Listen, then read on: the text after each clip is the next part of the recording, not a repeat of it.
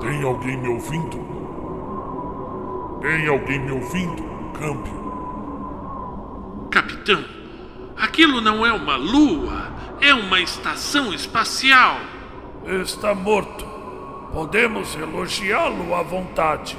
Que a vida quer da gente é coragem. Eu vejo gente morta. Que horror, que horror! Os estúdios Conta um Conto apresentam com Marcelo Fávaro. Noites Sombrias. O podcast para ser ouvido à noite. Mas se quiser ouvir de dia, tudo bem. Capítulo 1 Edgar versus Howard.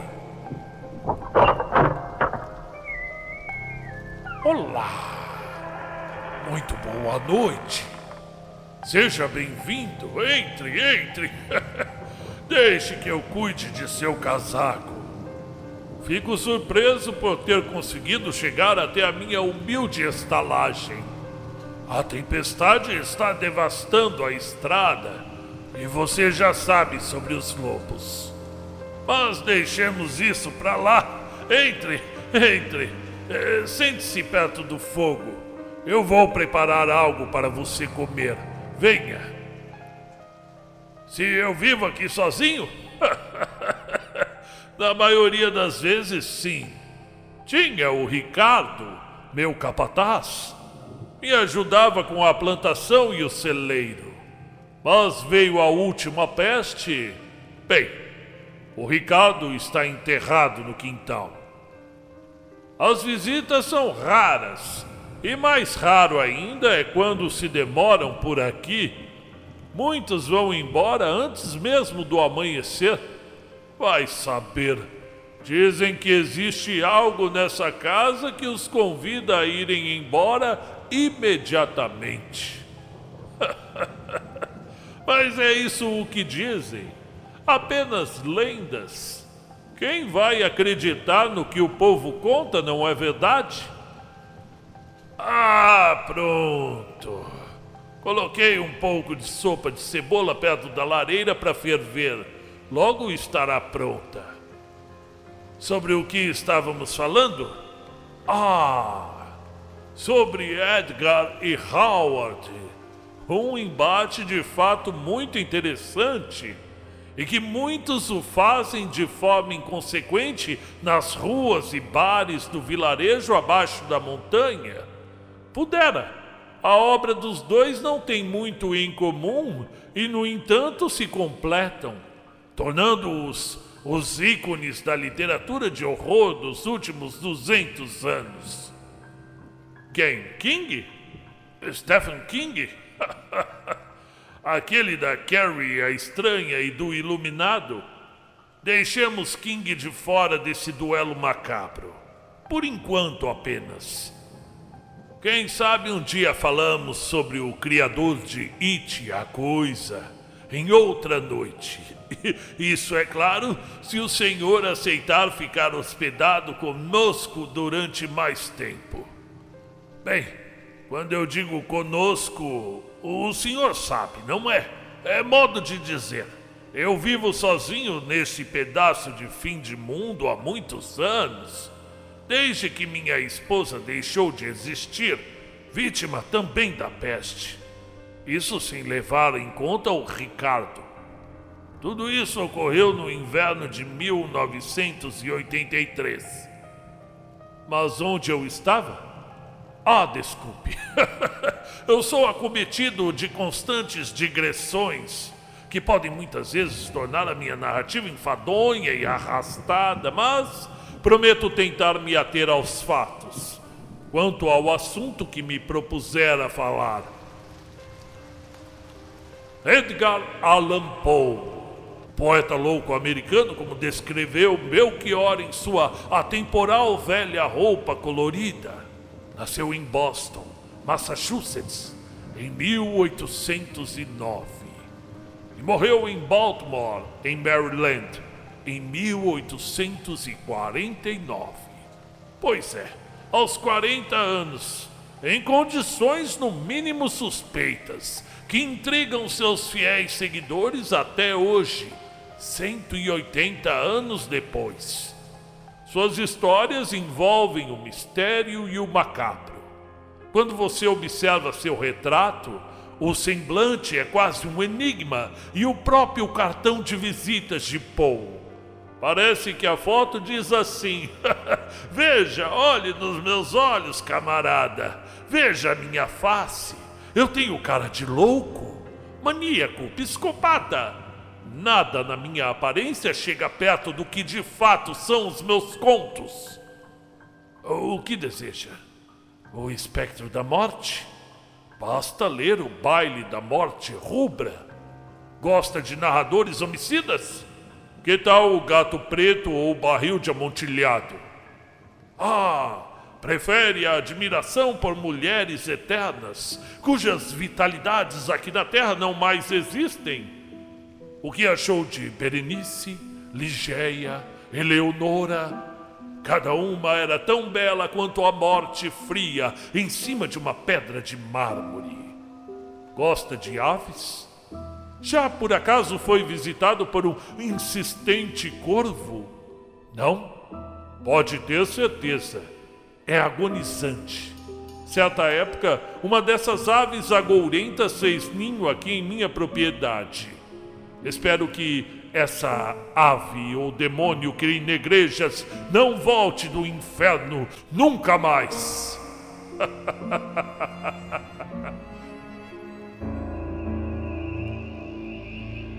Quanto a Howard Phillips Lovecraft, este nasceu em Providence em 1890, 81 anos depois do nascimento de Poe e morreu em 1937, também em Providence.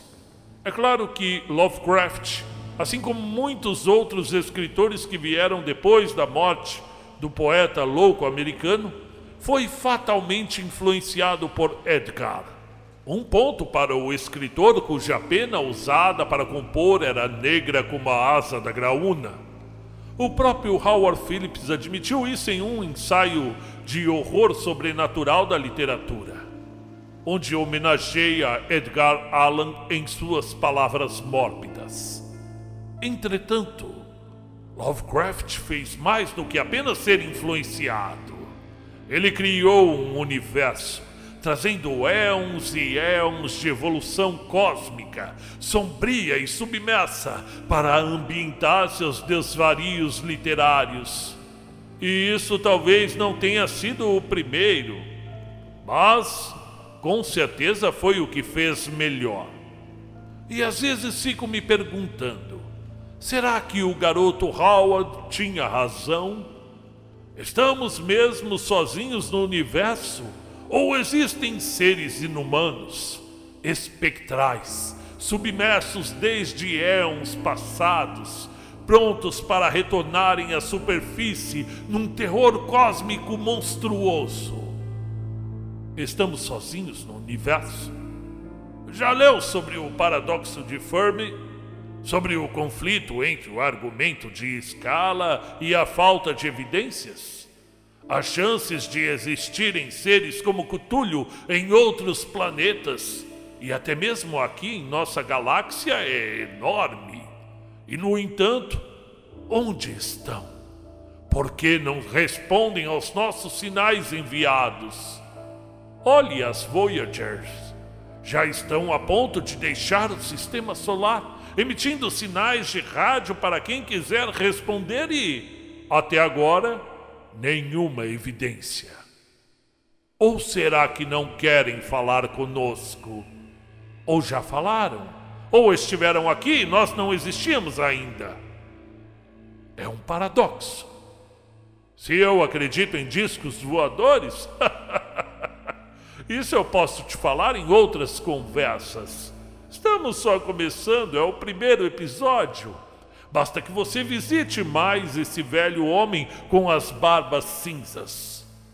Só por suscitar essa profunda discussão sobre a existência de Yog-Sothoth Dagons, Cthulhus e Rastus.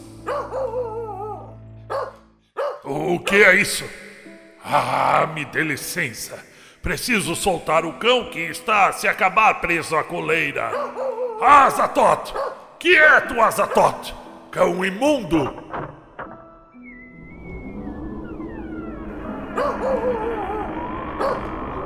Cthulhu, Hilliard, Vitagni.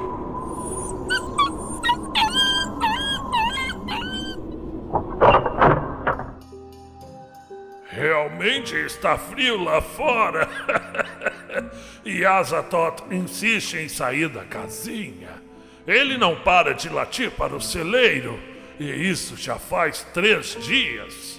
Parece que esses cães enxergam coisas que a gente não pode ver, não é verdade?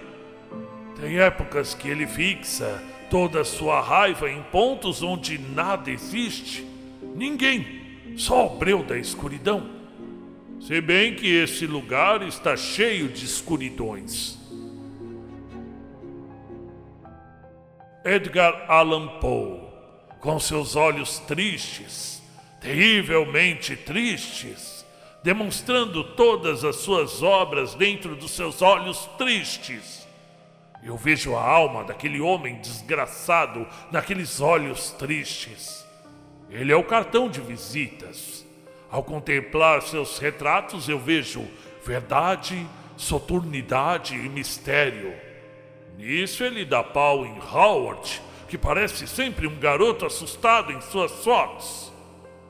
Podem chorar à vontade, chorem. A imagem que eu tenho de Howard é de um garoto de condomínio que não aceita quando seus vizinhos trazem crianças de fora para brincar na piscina. Não entrarei na questão dele ser um maldito racista, pois isso já está presente nos olhos amedrontados do escritor. O medo do novo, do desconhecido. E muitos dizem que seus monstros horrorosos eram alegorias que ele criava para descrever os povos de culturas diferentes. Ah! Não fosse um dos mais talentosos e geniais escritores, eu sequer perderia minha noite para falar dele aqui. Mas não sou parte dessa turma de canceladores. Às vezes analisamos apenas parte da vida do escritor. Muitos tiveram no decorrer da vida uma conversa franca com o espelho, encontrando seus defeitos e, por vezes, tentando corrigi-los. Pode ter ocorrido isso com Howard e também com Edgar.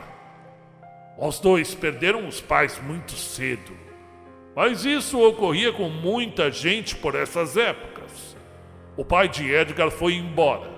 A mãe, pobrezinha, atriz, dizem que era boa atriz. Sucumbiu à tuberculose quando Edgarzinho tinha apenas três anos. Foi adotado por John e Francis Allen recebeu o nome dos novos pais. Recebeu também a chance de estudar formalmente na Europa, embora depois tenha perdido o vínculo afetivo com os pais adotivos. Era uma criação rígida demais para o jovem menino Edgar. Quando Howard, filho de um comerciante de joias e metais preciosos, e de uma certa Sarah Susan Phillips, vinda de uma das primeiras e mais antigas famílias colonizadoras dos Estados Unidos.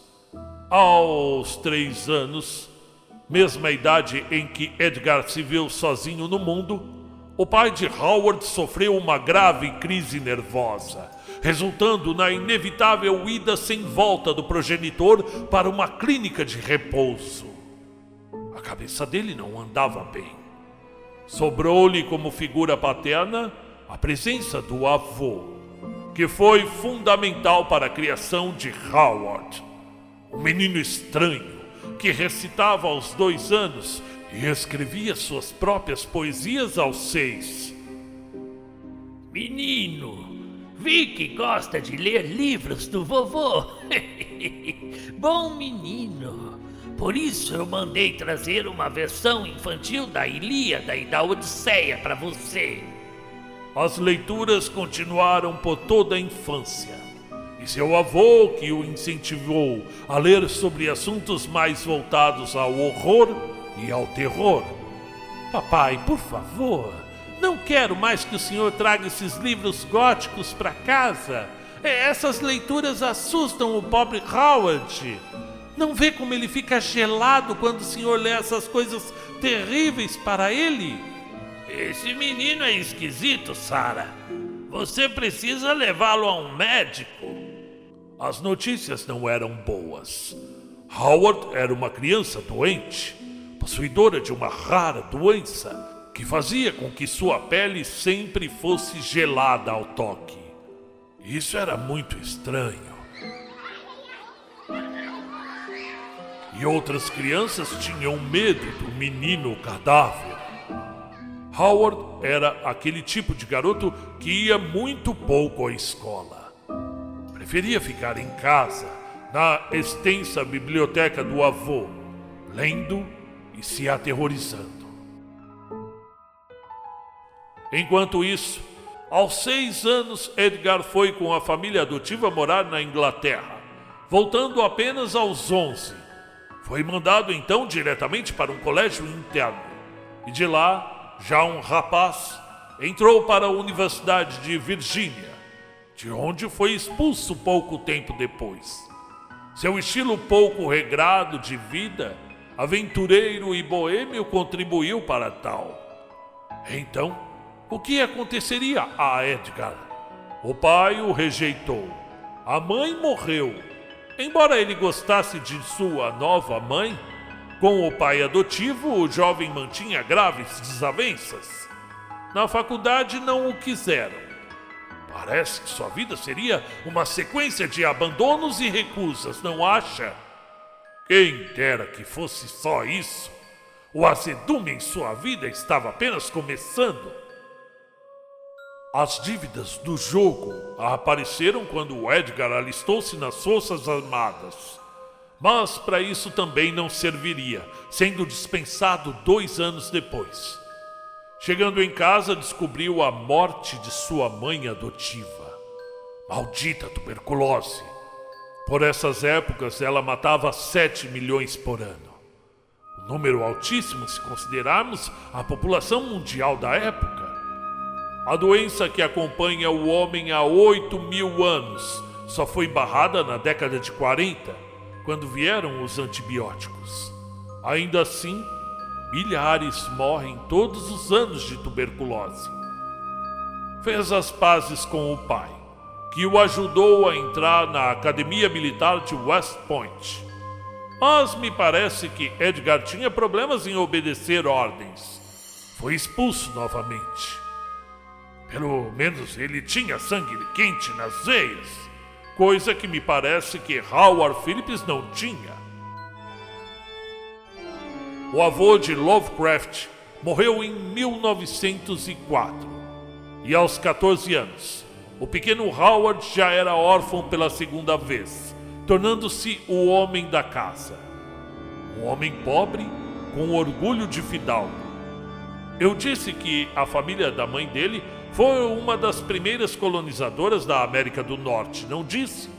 Podemos então contar dezenas de gerações usufruindo da nobreza, se valendo da escravidão e tomando a terra dos outros. E de repente, a família então se afundou na pobreza. Parece que as filhas não conseguiram gerir os bens do pai morto. Morando em lugares pequenos, úmidos e sujos, o jovem Howard foi piorando seu estado de saúde. Aos 18 anos, o rapaz esquisito teve um colapso nervoso e assim sequer recebeu seu diploma do ensino médio. Não poderia assim entrar para a universidade. Parece que esse fracasso pessoal o marcou por toda a vida. Ainda assim, todo perdido, o homem Howard iria se recusar a trabalhar em serviços considerados menos prestigiados por toda a sua vida. Morreria ele e as tias de fome, mas Howard não capinaria um terreno, por assim dizer. No começo, assim como Edgar, Lovecraft se dedicou à poesia. Somente em 1917 é que publicou seu primeiro trabalho em prosa, Dagon.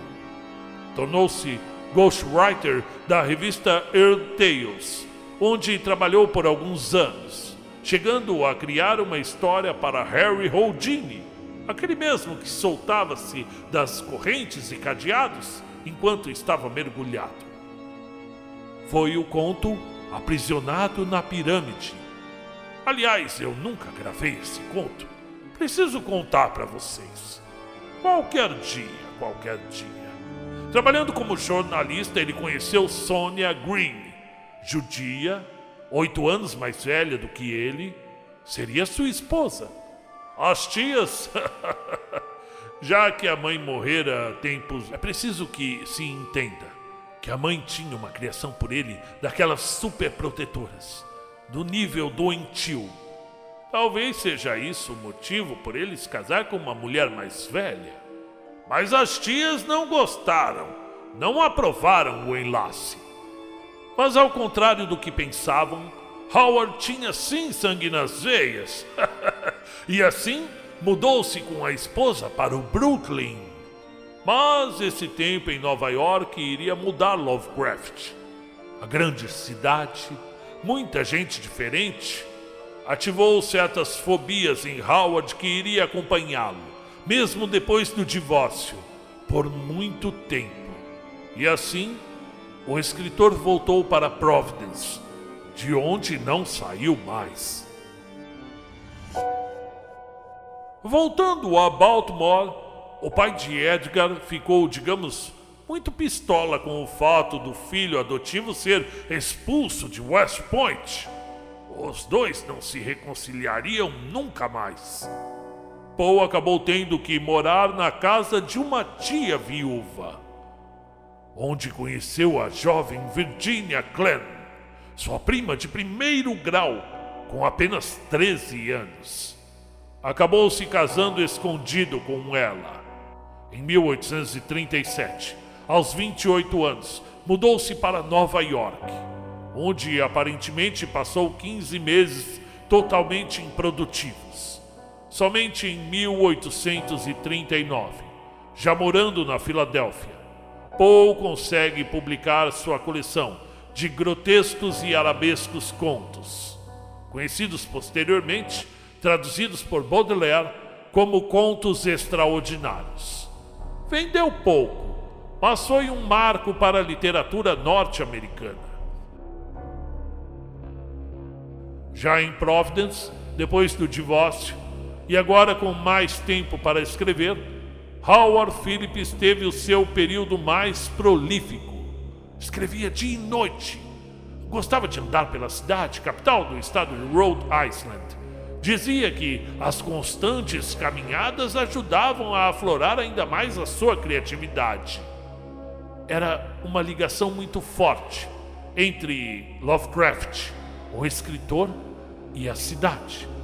Imagine um homem como Howard andando sozinho ou empurrando sua bicicleta, vestido com roupas antiquadas para a época, visitando lugares que seriam palcos para suas próprias histórias.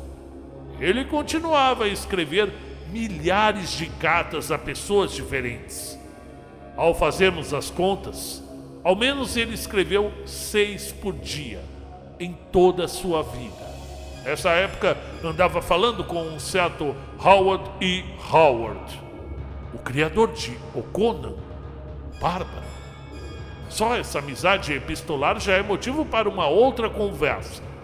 O importante é que nessa época ele terminava o seu audacioso nas montanhas da loucura e o caso de Charles Dexter Yard, seu único romance.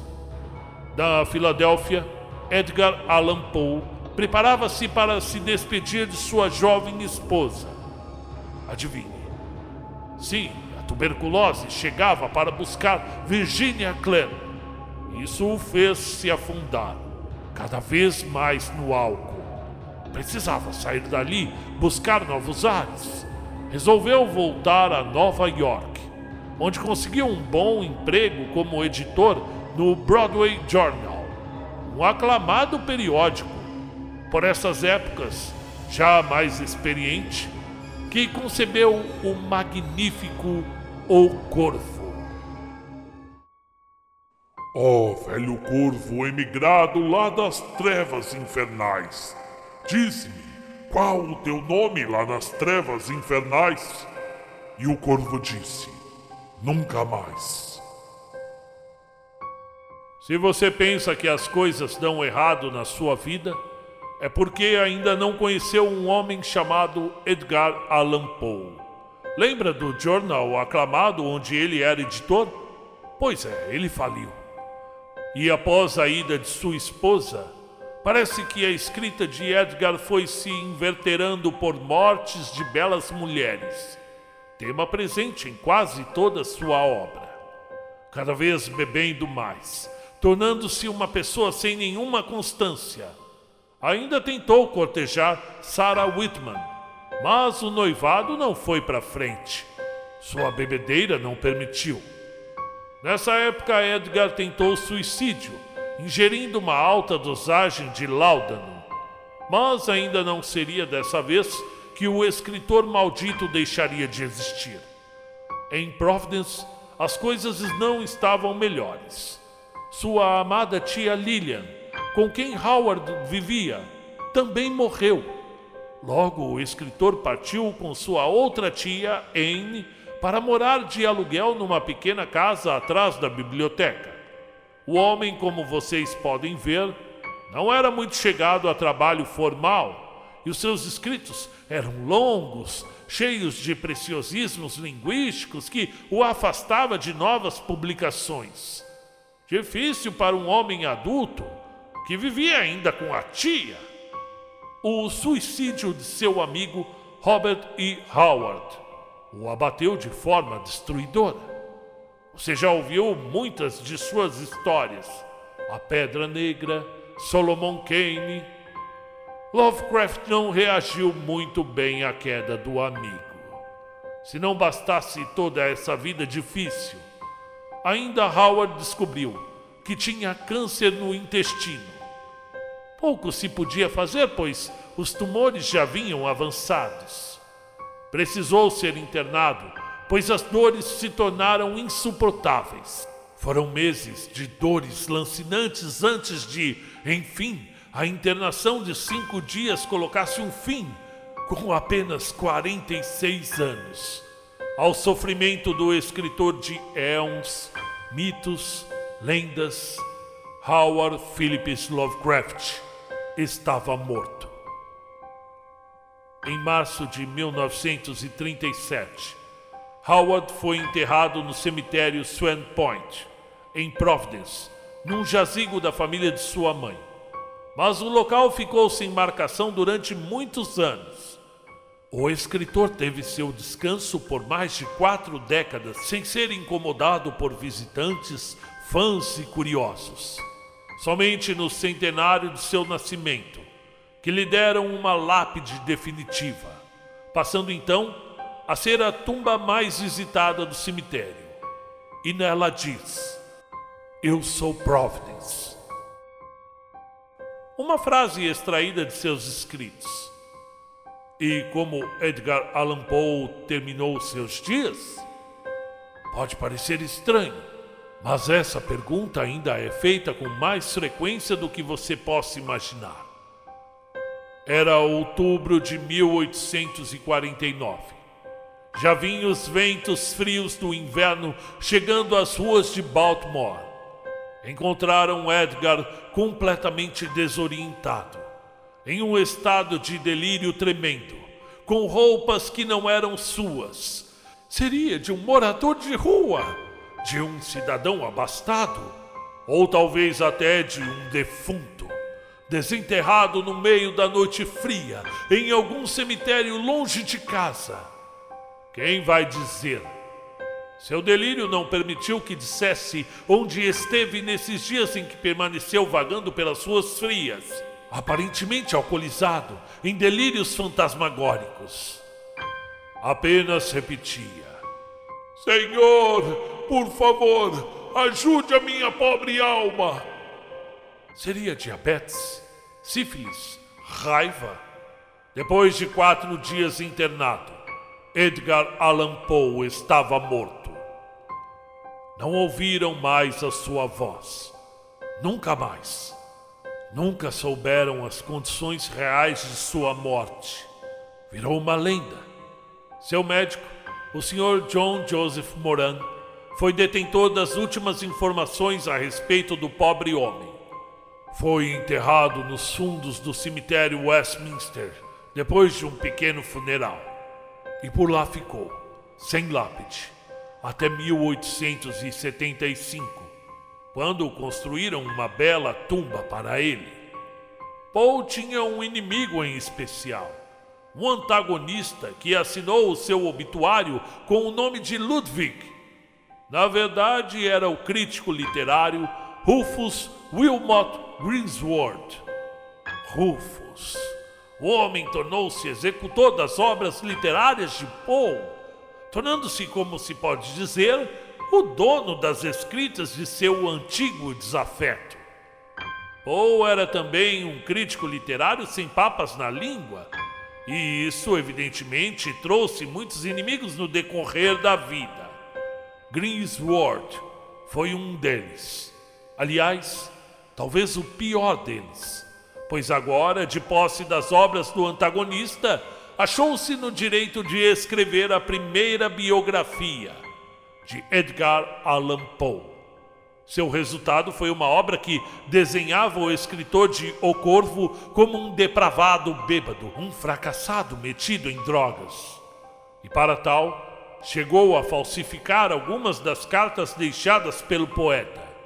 Ele foi descoberto depois, quando os amigos de Poe o denunciaram. Entretanto, sua imagem boêmia e louca já havia sido projetada no imaginário popular. Os corpos sucumbiram.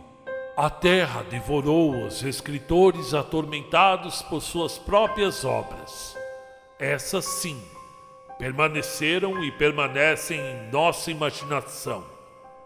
Lovecraft se utilizou do subconsciente para trazer ao público sua obra. Eram seus pesadelos horríveis que inspiravam os contos, simbolizados no inacreditável A Sombra Vinda do Tempo. A história traz o relato de um professor que vê seu corpo tomado por uma entidade estranha por um período de cinco anos.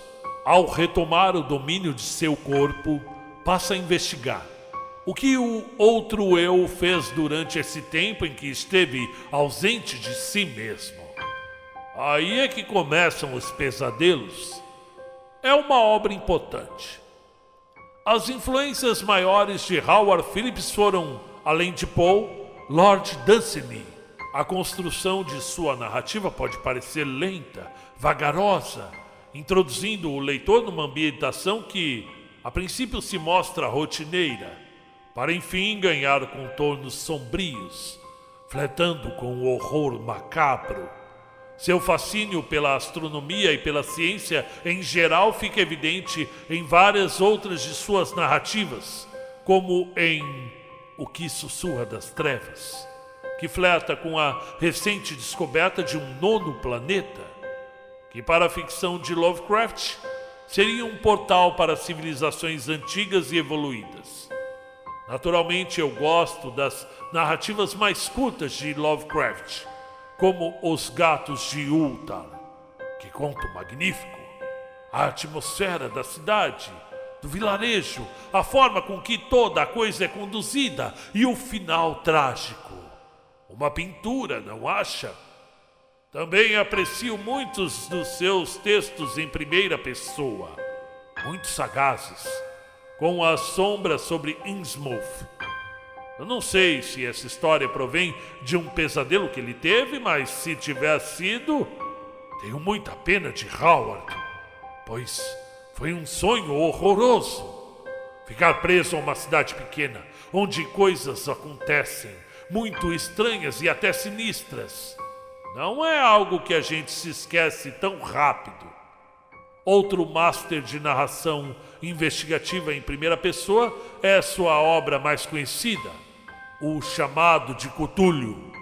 Mas fiquem tranquilos, se vocês não conseguem pronunciar direito alguns dos nomes dessas entidades de éons atrás. O próprio Lovecraft explicou que esses sons não foram feitos para serem ditos, principalmente na língua humana, que nosso sistema fono não seria capaz fisicamente de pronunciar Cthulhu, pois seria um idioma gutural, como se fosse uma fala cuspida. Cthulhu, Cthulhu. O chamado de Cthulhu é sem dúvida a melhor forma de se introduzir na obra do mestre, pois traz um apanhado de elementos que depois serão de grande valia para a leitura do restante de todas as suas obras. Quanto ao trabalho de Edgar Allan Poe, podemos dizer que sua magnus opus seja realmente o Corvo, embora mereça grande destaque o conto O Gato Preto. Imagine um poeta que consegue traduzir o sentimento de angústia, misturado à loucura, com toques de perversidade. Uma noite fria lá estava nosso eu lírico, tomado por livros que tentava em vão ler para esquecer a morte de sua amada Lenora. Quando uma visita em comum bate em seus umbrais, Estamos diante de um dos maiores poemas da história. O Corvo foi traduzido simplesmente pelos melhores escritores do planeta. Charles Baudelaire foi o primeiro.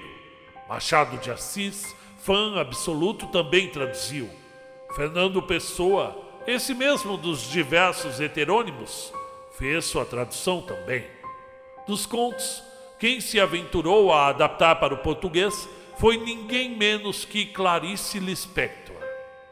O gato preto traz mistérios, enigmas e narrativa envolvente que nos fazem embarcar na loucura do narrador. Quem é o vilão de O Gato Preto? O maligno está no gato ou na bebida? Quantos gatos existem na história? O narrador está sendo honesto? Mistérios Mistérios. E por falar em mistério, alguém aqui sabe onde e como se iniciaram as narrativas policiais?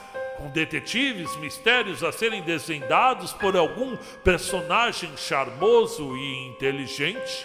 Se você respondeu que tudo se inicia com o lendário Sherlock Holmes de Sir Arthur Conan Doyle no final do século XIX, bem, você está enganado. Hoje há centenas de séries investigativas, inclusive fugindo até do gênero policial. É só assistir ao Dr. House. Mas tudo isso começou lá atrás, com o gênero sendo inaugurado com a obra de Poe chamada Os Crimes da Rua Morgue. A cena do crime está toda revirada. Há um cadáver enfiado dentro da chaminé. As portas estavam trancadas.